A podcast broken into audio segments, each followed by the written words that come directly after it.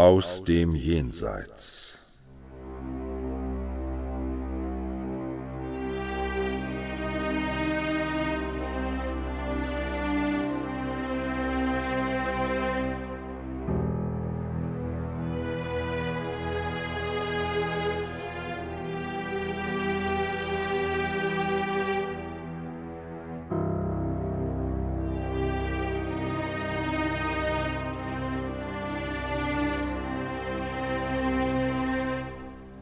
Über alle Vorstellung schrecklich war die Veränderung, die mit meinem besten Freund Crawford Tillinghast vorgegangen war. Ich hatte ihn seit jenem Tag vor zweieinhalb Monaten nicht mehr gesehen, als er mir erzählte, worauf seine naturwissenschaftlichen und metaphysischen Forschungen abzielten, als er meine erstaunten und beinahe ängstlichen Vorhaltungen erwidert hatte, indem er mich in einer Anwandlung fanatischen Zornes aus seinem Labor und seinem Haus warf, wusste ich, dass er nun meistens in dem Mansardenlaboratorium mit jener verfluchten elektrischen Maschine eingeschlossen bleiben, nur wenig essen und selbst die Dienstboten aussperren würde. Doch hätte ich nicht geglaubt, dass eine kurze Zeitspanne von zehn Wochen ein menschliches Wesen derart verwandeln und entstellen könnte.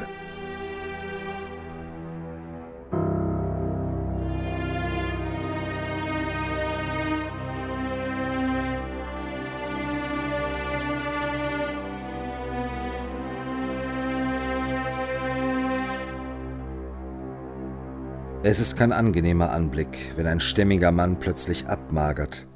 Und es ist noch schlimmer, wenn die schlaffe Haut gelblich oder grau wird, die Augen eingesunken und umrändert sind und unheimlich leuchten, die Stirn sich mit Adern und Furchen überzieht und die Hände zittern.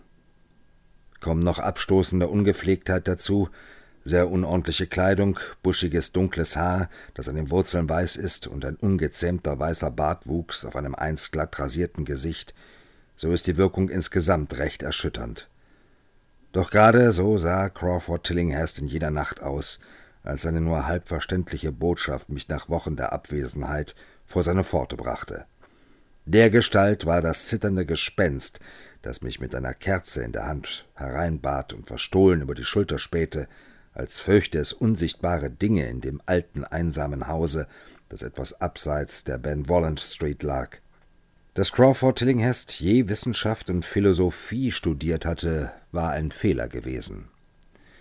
Diese Dinge sollten dem kühlen und objektiven Forscher überlassen bleiben, denn sie bieten dem Mann des Gefühls und der Tat zwei gleichermaßen tragische Wege an.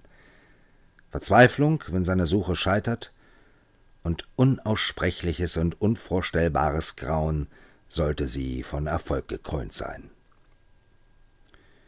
Tillinghast war früher das Opfer von Fehlschlägen, von Einsamkeit und Melancholie gewesen, doch nun erkannte ich mit würgender Angst, dass er dem Erfolg zum Opfer gefallen war. Tatsächlich hatte ich ihn zehn Wochen zuvor gewarnt, als er mit seiner Geschichte herausplatzte, was er bald zu entdecken glaubte. Er war damals sehr erregt und außer sich gewesen und hatte mit einer hohen und unnatürlichen, wenngleich stets pedantischen Stimme gesprochen. Was wissen wir schon von der Welt und dem uns umgebenden Universum? Unsere Mittel, Eindrücke zu empfangen, sind absurd gering und unsere Begriffe von den uns umgebenden Dingen unendlich eng. Wir sehen die Dinge nur, wie wir sie zu sehen befähigt sind und können uns keine Vorstellung von ihrem absoluten Wesen machen.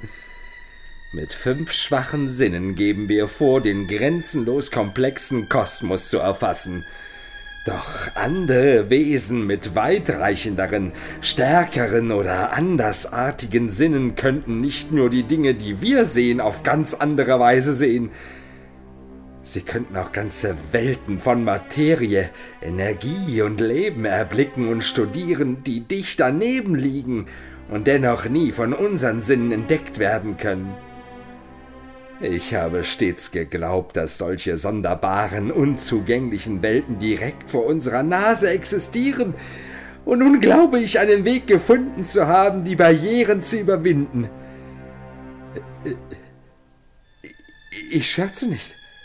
Binnen 24 Stunden wird diese Maschine neben dem Tisch dort Schwingungen erzeugen, die sich auf unentdeckte Sinnesorgane auswirken, die in unserem Inneren als verkümmerte oder rudimentäre Reste existieren.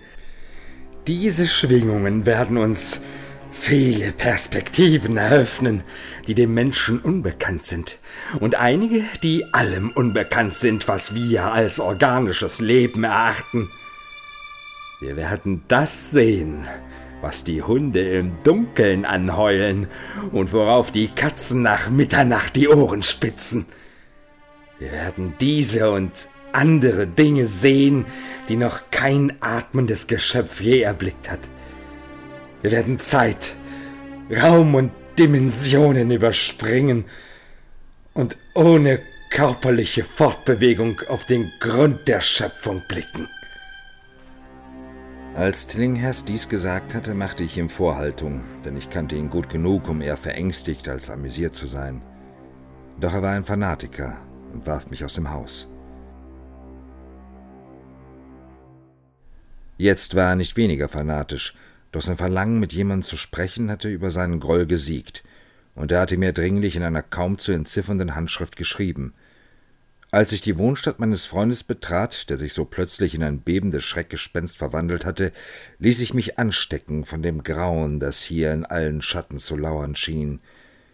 Die Worte und Ansichten, die zehn Wochen zuvor geäußert worden waren, schienen in der Finsternis jenseits des kleinen Kreises aus Kerzenlicht Gestalt angenommen zu haben, und ich verspürte Ekel beim Klang der hohlen, veränderten Stimme meines Gastgebers. Ich wünschte mir die Dienstboten herbei, und mir behagte es nicht, als er erzählte, dass sie alle vor drei Tagen ihren Abschied genommen hatten. Es schien zumindest sonderbar, dass selbst der alte Gregory seinen Herrn verlassen haben sollte, ohne es einem so erprobten Freund wie mir mitzuteilen. War er es doch gewesen, der mir nach meinem Hinauswurf alle Neuigkeiten über Tillinghast hatte zukommen lassen. Doch ordnete ich meine Ängste rasch der wachsenden Neugier und Faszination unter. Was genau Crawford Tillinghast von mir wünschte, konnte ich nur erahnen. Dass er indes ein gewaltiges Geheimnis oder eine gewaltige Entdeckung zu enthüllen hatte, war nicht zu bezweifeln. Zuvor hatte ich ihn wegen seiner unnatürlichen Ausflüge ins Undenkbare gerügt. Nun, da er offenbar einen gewissen Erfolg erzielt hatte, teilte ich fast seine Begeisterung, so furchtbar der Preis für den Sieg auch scheinen mochte. Durch die dunkle Leere des Hauses folgte ich der auf und ab tanzenden Kerze in der Hand dieses zitternden Spottbildes eines Menschen. Der elektrische Strom schien abgeschaltet zu sein, und als ich meinen Führer danach fragte, sagte er, dafür gebe es einen ganz bestimmten Grund. Es, es wäre zu viel. Ich würde es nicht wagen. Mir fiel seine neue Angewohnheit, eben jenes Murmeln besonders auf, denn es passte nicht zu ihm, Selbstgespräche zu führen. Wir betraten das Labor in der Dachstube und ich betrachtete jene verabscheuungswürdige elektrische Maschine, die ein widerliches, drohendes, violettes Leuchten ausstrahlte.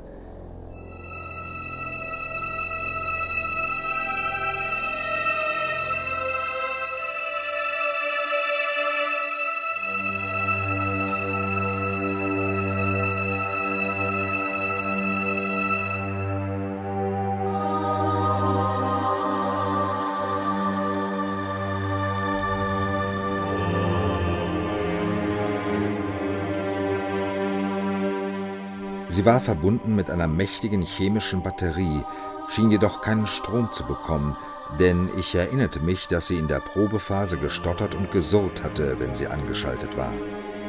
Als Antwort auf meine Frage murmelte Tillinghast, dieses dauerhafte Leuchten sei in keinem mir begriffenen Sinne elektrisch.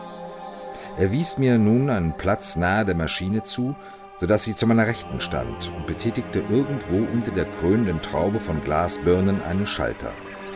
Das übliche Stottern setzte ein, wandelte sich zu einem Winseln und wurde schließlich zu einem derartig leisen Dröhnen, dass fast die Stille wieder einzukehren schien. Zwischenzeitlich nahm das Leuchten zu, verblasste wieder und nahm dann eine fahle, außergewöhnliche Farbe oder Farbmischung an, die ich weder einordnen noch beschreiben kann. Dillinghast hatte mich beobachtet und meinen verwirrten Gesichtsausdruck bemerkt. Weißt du, was das ist? Das ist ultraviolett. Du dachtest, ultraviolett sei unsichtbar. Und das ist es auch. Doch jetzt kannst du es sehen. Und noch viele andere unsichtbare Dinge. Höre mir zu. Die Schwingungen dieses Dings erwecken tausend schlafende Sinne in uns.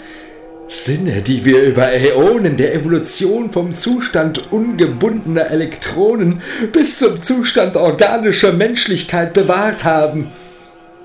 Ich habe die Wahrheit geschaut und ich beabsichtige, sie dir zu zeigen. Fragst du dich, wie sie wohl aussehen mag? Ich werde es dir sagen. Hierauf ließ Tillinghast sich mir gegenüber nieder, blies die Kerze aus und starrte mir auf scheußliche Weise in die Augen. Deine existierenden Sinnesorgane, zuerst die Ohren, glaube ich, werden viele der Eindrücke aufnehmen, denn sie sind eng mit den schlummernden Sinnen verbunden. Dann werden es andere sein. Hast du.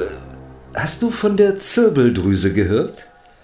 Ich lache über die seichten Endokrinologen, über Gimpel und Emporkömmlinge wie die Freudianer.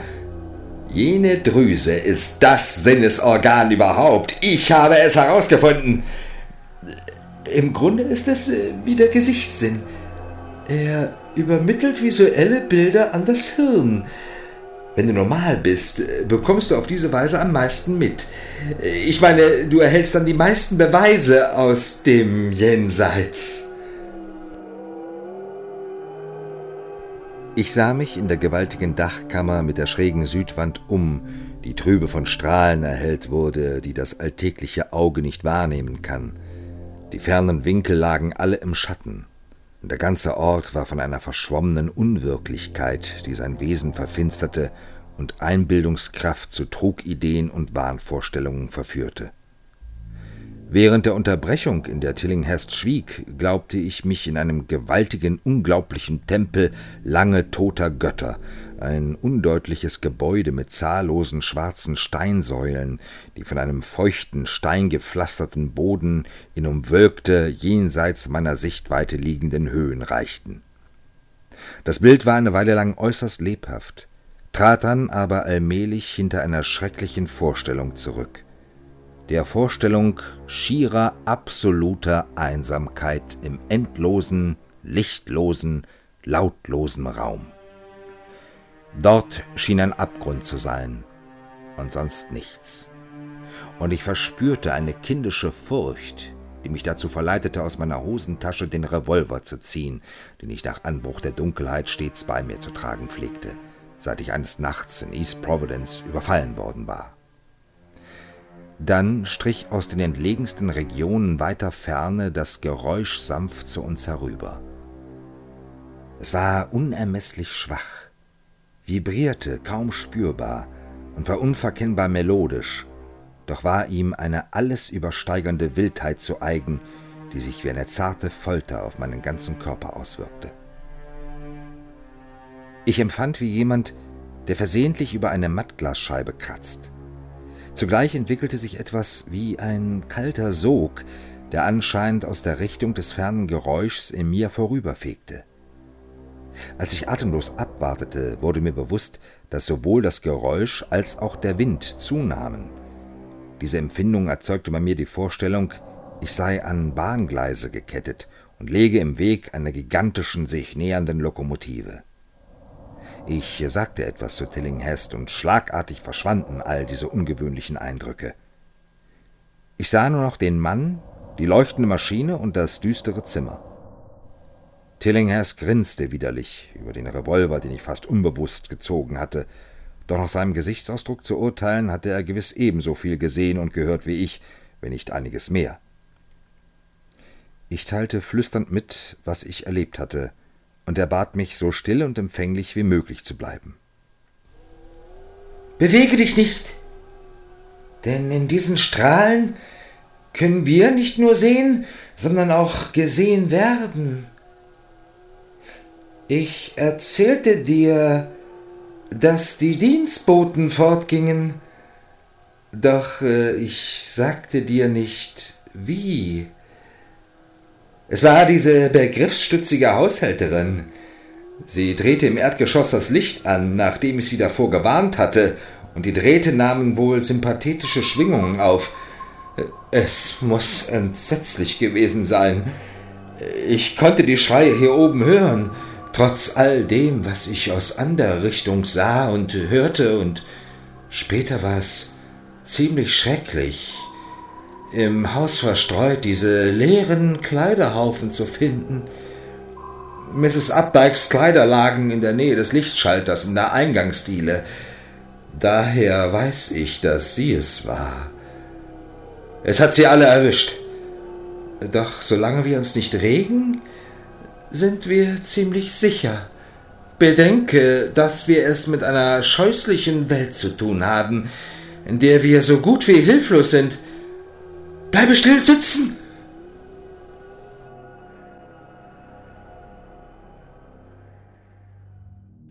Die doppelte Erschütterung durch die Enthüllung und den schroffen Befehl ließ mich erstarren, und in meinem Entsetzen öffnete mein Geist sich erneut den Eindrücken, die von dort her kamen, was Tillinghast das Jenseits genannt hatte. Ich befand mich nun in einem Wirbel aus Klang und Bewegung, der vor meinen Augen alle Bilder vermischte. Ich sah verschwommen die Umrisse des Raumes, doch aus irgendeinem Winkel des Weltalls schien sich eine brodelnde Säule unkenntlicher Schemen oder Wolken zu ergießen, die das feste Hausdach an einem Punkt rechts über mir durchdrang. Dann erblickte ich wieder die tempelgleiche Spiegelung. Dieses Mal aber reichten die Säulen hinauf in einen ätherischen Ozean aus Licht, der anstelle der Wolkensäule, die ich zuvor gesehen hatte, einen blendenden Strahl herabsandte. Danach glich die Vision fast völlig einem Kaleidoskop, und in diesem Gewirr von Gesichten, Geräuschen und unerklärlichen Sinneseindrücken spürte ich, dass ich kurz davor stand, mich aufzulösen oder in sonst einer Weise meine feste Gestalt zu verlieren. Ein bestimmtes blitzartiges Bild werde ich nie vergessen. Ich schien einen Augenblick lang den Ausschnitt eines merkwürdigen Nachtshimmels zu erblicken, der mit strahlenden, kreisenden Kugeln erfüllt war, und als ich zurücktrat, erkannte ich, dass die glühenden Sonnen ein Sternbild oder eine Galaxie von fester Form bildeten. Und diese Form war das verzerrte Gesicht von Crawford Tillinghast.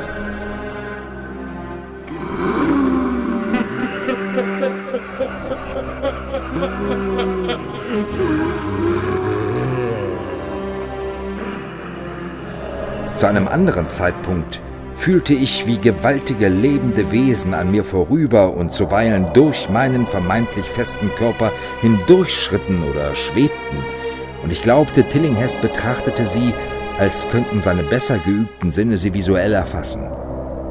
Ich erinnerte mich daran, was er über die Zirbeldrüse gesagt hatte und fragte mich, was er mit seinen übernatürlichen Augen sehen mochte.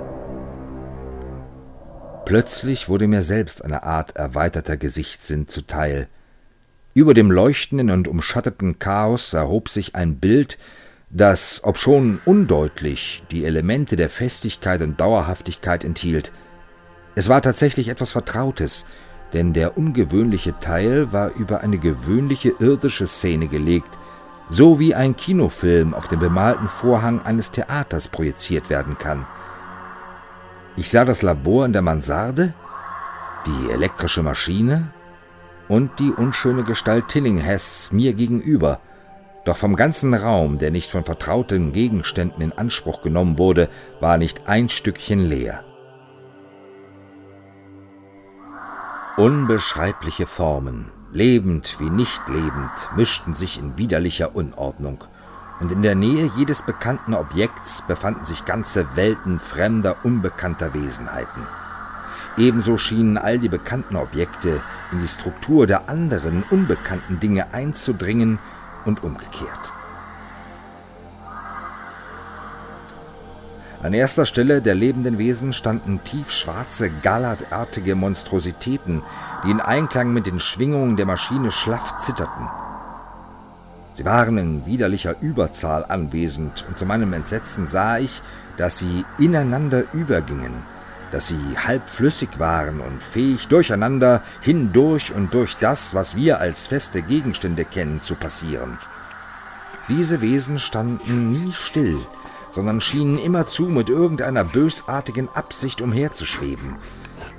Manchmal schienen sie einander zu verzehren, wobei der Angreifer sich auf sein Opfer stürzte und dieses sogleich aus dem Blickfeld tilgte.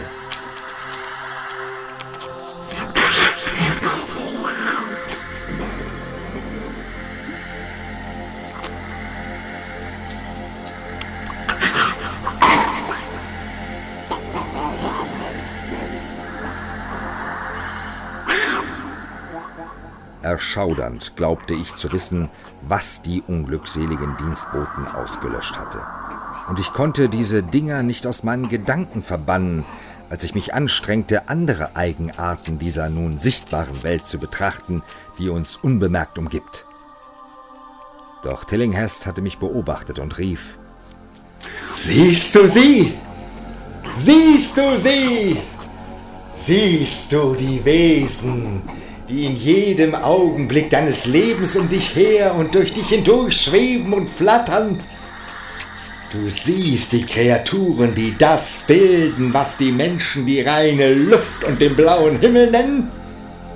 War ich nicht erfolgreich damit, die Barriere zu durchbrechen?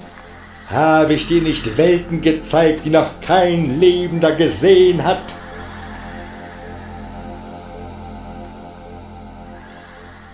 Ich hörte sein Gekreisch durch das schreckliche Chaos und blickte auf das wilde Gesicht, das sich meinem Bewusstsein so beleidigend aufdrängte.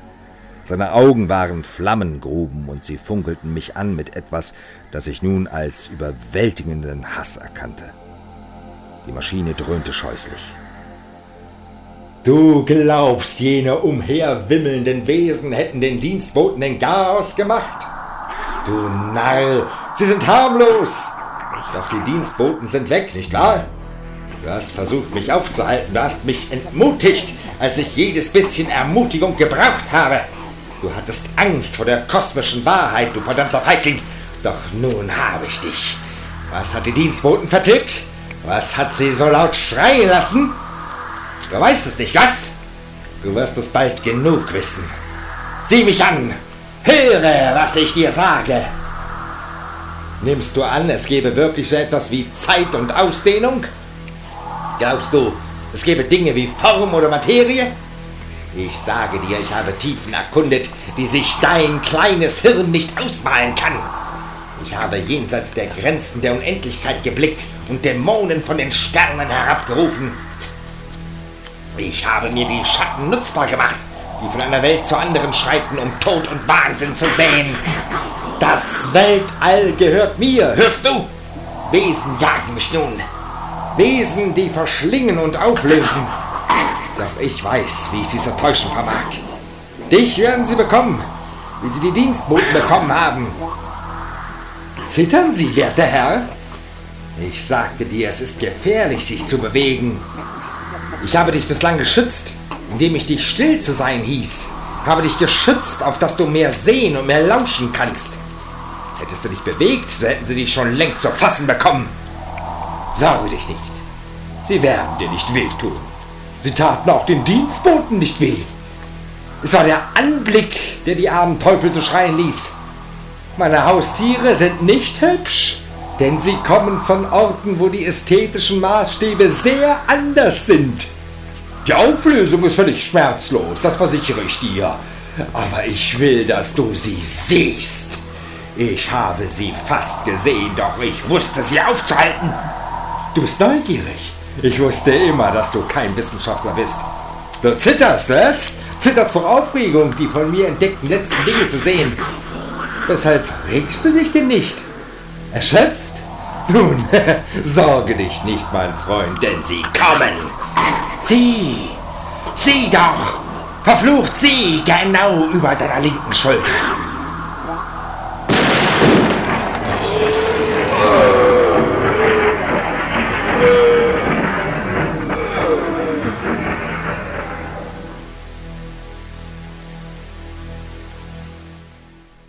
Was zu berichten bleibt, ist rasch erzählt und mag aus den Zeitungsberichten bekannt sein. Die Polizei hörte einen Schuss im alten Haus der Tillinghasts und fand uns dort. Tillinghast tot und mich besinnungslos.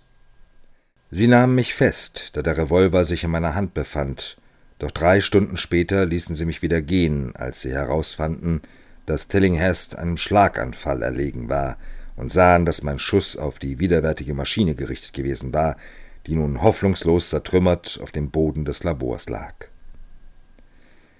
Ich berichtete nicht viel von dem, was ich gesehen hatte, denn ich befürchtete, der Leichenbeschauer würde Zweifel äußern, doch aufgrund meiner ausweichenden Darstellung der Vorgänge erzählte der Arzt mir, ich sei zweifelsohne von dem rachsüchtigen und mordlustigen Wahnsinnigen hypnotisiert worden. Ich wünschte, ich könnte jenem Arzt Glauben schenken. Es würde meinen zerrütteten Nerven helfen, könnte ich das abtun, was ich von der Luft um mich herum und über mir nun glauben muss. Ich fühle mich niemals allein oder behaglich, und ein grässliches Gefühl des Verfolgtseins drängt sich mir zuweilen frostig auf, wenn ich erschöpft bin. Was mich davon abhält, dem Arzt zu glauben, ist diese eine schlichte Tatsache, dass die Polizei nie die Leichen jener Dienstboten fand, die Crawford Tillinghast ihrer Ansicht nach ermordet hatte.